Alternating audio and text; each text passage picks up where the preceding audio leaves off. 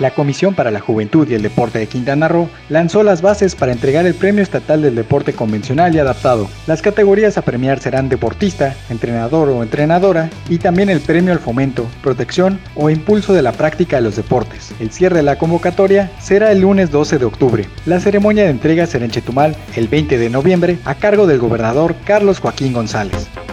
En otras noticias, el Instituto Municipal del Deporte de Benito Juárez entregó las constancias de funcionamiento y equipos de protección personal a los verificadores de las unidades deportivas de Cancún, como parte del proceso de reactivación y reapertura de espacios deportivos. Un total de 61 unidades deportivas ya pueden ser utilizadas para ejercitarse, pero no para practicar torneos ni deportes de contacto.